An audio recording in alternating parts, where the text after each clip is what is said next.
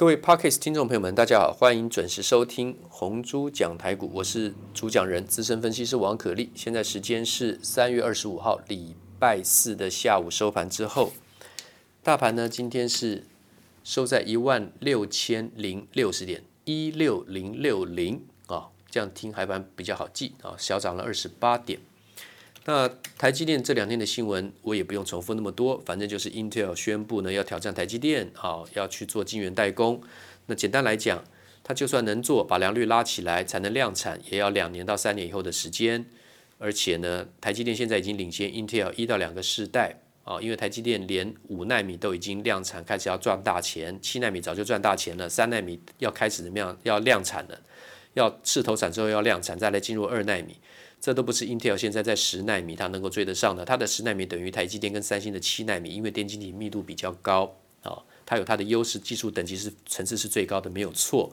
但是我刚讲了，要量产才能商品化，你没有良率没有办法量产，没有良率的话量产就赔钱嘛，不是吗？很简单啊，所以这个新闻不用再扯太多，只是说利用这个议题呢，把台积电往下灌压，越便宜的台积电越值得买。不是所有的股票一直往下跌，你可以想办法一直买的，要看条件啊！我相信这个道理大家也懂，跌时重质。好了，OK。那么我们再进入昨天讲的这个 Mini LED 跟 Micro LED 啊，我们赶快重复几个重点，不用浪费太多时间。那么 Mini LED 它的晶粒尺寸是一百到两百微米，头发的直径就是一百微米，晶粒就跟它一样大，或是比头发大两倍。这是 Mini LED，所以足够让画面显示得非常的精细了。Micro LED 是在一百微米以下，我们不太能分辨一根头发的直径的粗跟半根头发直径的粗嘛。十微米，也就是十分之一头发直径，头发的直径是一百微米，它的十分之一长度十微米来讲，大概就是人类肉眼的极限了。那一微米的话呢，是细菌的大小。没什么概念嘛，我们也没看到细菌呐、细菌就是一微米，我们的肉眼是十微米，所以我们看不到。放大十倍，我们大概勉强可以看到把细菌。那病毒呢？病毒是再小再缩小十分之一，也就是说一微米。一微米是病毒大小，十微米是刚刚讲的细菌的大小。细菌跟病毒好像差不多哈，bacteria 跟这个哦，这还是有分，病毒更小哦，只要有个概念就好。我们是讲这个 LED 讲到病毒干嘛？我只想让大家知道那个尺寸大小的差距啊。那么一百微米到两百微米，头发一根到两根的粗细就是 mini LED 晶粒的大小，大家知道这样就好了。OK，那么所以它有足够很好的显色显影。光彩度的效果给大家看啊，OK，那么这个就先讲到这个地方啊，这个 Mini LED 跟 Micro LED，所以我昨天讲三七一四的富彩投控啊，今天跌一毛钱是可以买的，但是我昨天讲等它灌压出量的时候，差不多在八十块钱，你可以考虑，现在是八十块八十三块钱。另外挑拣设备的惠特今天稍微又再下跌一点，跌三块钱，在一百六十一。那么目前为止的话呢，收在一百六十一，它的密集支撑区在一百五十五。如果反转拉抬出量的讯号出现的时候呢，不用太在意它是不是达到所谓制式化技术面的支撑一百五十五元。它如果在一百六十一、一百六十二瞬间往上拉抬的时候呢，也可以进了。但如果没有的话呢，就耐心等等等啊，等它下来，然后到了一百五十五，也不是马上买，你就记住到了一百五十五已经进入了。合理买进的成本区，然后再等它瞬间在转强的时候呢出手，这有什么好处呢？这个操作技巧有什么好处呢？一个技术线型，你去画线啊，用尺画一画啊，知道它密集就在一百五十五块，每次碰到就上去，碰到就上去，碰到就上去，啊，那是一个技术面串联越多点形成的线所成所形成的支撑，它是越客观的，要越多点越客观，啊，这是技术分析的基本概念，啊，两点就可以形成一个直线了。可是，对于要形成一个支撑或是形成一个压力，两个点是不够的，不够客观的，最好越多点越好啊。OK，那如果碰到了一百五十五块的惠特，我刚刚讲也不是马上买，是等它瞬间在出量拉抬的时候呢，所以你可能会买在一百五十七甚至一百五十八这有什么好处呢？第一个，你如果买一百五十五，它如果哪一次破了支撑的时候呢？你那一百五十五虽然当时买便宜是买到支撑区，可是它破了，有其他的条件原因素，可能是大盘的因素，可能是个别族群的因素，可能是它财报的因素，它啪下去了，你可能要停损。但如果在一百五十五你碰到，你看到你观察它瞬间往上拉抬的时候呢，你买进的时候呢，你可能买在一百五十六、一百五十七或是一百五十八，你是买在一个动能重新向上的时候呢，代表那个支撑是有效的。那你可能到了一百六十五、一百七、一百八，你有机会获利下车，或是更远。但如果瞬间在拉抬，你买到一百五十六、一百五十七、一百五十八的时候，如果不对的话，至少知道再跌破一百五十的话，一百五十五的时候呢，你可以停损退出。这就是一个操作的依据跟技巧。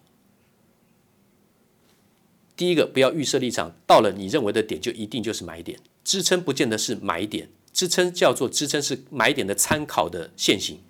但瞬间在反转拉抬的时候呢，力量重新归队往上的时候呢，那是你出手的时机。放空的话呢，就是碰压力嘛。反过来，碰到不见得要空，碰到再往下掉头的时候呢，如果两百是压力，碰到掉头往下的时候呢，你可能空在一百九十五。那如果再抽上去突破两百的时候，你就要停损。如果对的话呢，再往下灌的时候，搞不好一下灌到一百八、一百七、一百六。这个是操作的技巧，就像在去年。八月份开始，我跟各位讲长荣，那个十八块钱，对不起，十六块多，十六块八，十六年的价量背离的买点，十六年哦，累计的十六年的价量背离是量增加价下跌，那是大家最好的机会，因为是价下跌，所以便宜嘛。然后量是十六年来最大量历史天量出现，我说不然谁在底下买啊？能够在底下买这么多的是谁呀？不是散户嘛？所以那时候大家可以买在十七块以下的长荣。那长荣这两天最高的波段高点是四十七点六，也就是说技术面会给你一些依据的东西，你要去相信它，相信它里面有短线配合执行的方式。就像二三二八的广宇，每次碰到前一段时间碰到支撑是哪里？碰到支撑就是在四十块、四十一块，碰到就上去，碰到就上去，碰到上上去。果然，最后一次上去的时候呢，突破了本来碰到就下来，碰到就下来的压力四十六块半，后来就突破来到五十块三毛涨停板，碰到当天马上就，当然这个礼拜二马上就下来，可是现在还在四十六点二，有没有突破之前的压力的？差不多了，之前的压力先慢慢撑住变支撑了，它的区间支撑当初四十一块买，碰到买碰到买碰到买就赚钱，你买的话可能买到四十一块半四十二块，买到四十二都没关系，都还赚钱。鸿海集团的光宇不就这样吗？这我有实战操作带会员操作的，红准也是一样啊，对不对？它有两个区间，它比较复杂。本来的区间呢是在低档是在七十二块钱，后来把它降到多少？后来降到在七十块钱，它有修正一点。但是你就算是买到七十二的话呢，你还是可以赚钱。你买到七十的话，你后面赚的比较多。可是现在它的区区间的支撑提高到哪里？提高到差不多七十三块，垫高了一点点。好，所以只要碰到类似七十三块，就是红准的买点。做铝镁机壳的红准，现在是七十四点一的收盘点。这个也是我带客户实战操作的个股。好，时间不拖长，今天我们再加一个小小单元。我们既然讲到 Mini LED 跟 Micro LED，我们再复习一下我之前讲过的 LED 叫做发光二极体，Light Emitting Diode，Light 就是光嘛，Emitting。就是发射，diode 那个 D 是 diode，就是二极体的意思啊，叫做发光二极体 LED 啊。那当然它是由化合物半导体键结而成的，那个键就是钢琴按键那个键，键结结是结束的结，结果的结，打结的结，这边是打结的意思。键结就是原子跟原子它的怎么样共价形成的时候有一个巴与规则。哦，也就是说，好比说这个氮磷砷地 P，好，这是五 A 族，好，那么硼铝镓銦它是三 A 族，所以替化铝像 T 是五 A 族，氮磷砷銻銻嘛，对不对？哦，那个右边一个一个左边一个金，右边一个兄弟的弟，那那个要念 T 啊，孝悌啊。孝悌也者，其为人之本与啊。那个 我们讲那个孝悌发同样的音，跟替换的替发同样的音啊。虽然是一个弟弟的弟啊，那个念替替化铝，替化铝替氮磷砷 Tb，这是五 A 族，所以它一定要搭配一个三 A 族才符合瓜巴语规则。三 A 族它搭配的铝，硼铝加銦钛，这个铝是三 A 族，所以五 A 加三 A 替化铝，替化铝是发红光。这个能够背就稍微背一下啊、那什么是发绿光呢？磷化铝，铝就是三 A 族嘛。刚刚那个替化铝，现在再来是磷化铝，磷。氮磷砷 Tb，所以磷也是五 A 族，就磷化铝五 A 加三 A 就是符合巴语规则，发绿光。再来氮化镓，哦，这个大家就熟悉了，碳化硅跟氮化镓啊，氮化镓氮氮磷砷 T 氮磷砷 Tb 那个氮也就是五 A 族啊，然后呢，硼铝加銦钛镓啊，左边一个金，右边一个家庭的家，大家都知道。它是三 A 族，所以氮化镓发蓝光。我们之前还对于氮化镓发蓝光这个啊、中村修二日本的这个工程师啊、发发明的啊这个事情，我们做了一个小小故事的说明啊，这是历史上有名的故事啊，那是一个关键的技术的突破的转折。那当然，现在发蓝光没有那么值钱的，因为我们技术门槛大家都突破了。但是发光二极体为什么我们刚刚讲红绿蓝 RGB 嘛，叫 Red Green and Blue。所有的话术的显影都是用这三原色搭配出来的，这个叫做次画素。一个话术 pixel 里面，它有红、绿、蓝，红、绿、蓝就是这个话术里面的叫做次次话术，其次的次，名次的次，号次的次，其次的意思啊，其次的次，次话术。记住，次话术讲的就是 RGB。有些这种很基本的定义的东西。其实大家不注意的话呢，会忽略；忽略的话呢，有时候会模糊。我讲的，我说过，我们是幼幼班、蝌蚪班，用最简单的模式，让好像完全不懂产业基本东西的，大家要听得了解。我认为才不会浪费时间。啊，有程度的就直接是浪费时间了。那不懂的听我这话呢，你就不会浪费时间啊。那么，所以程度很好的，当然就不用再听我这个了啊，也会浪费你的时间。所以我们在。复复习一次，LED 的发光二极体，替化铝是发红光，磷化铝发绿光，氮化镓发蓝光，都是五 A 加三 A 族，共八个间接电子。替化铝发红光，磷化铝发绿光，氮化镓发蓝光。那要让我们的肉眼，使人的视觉。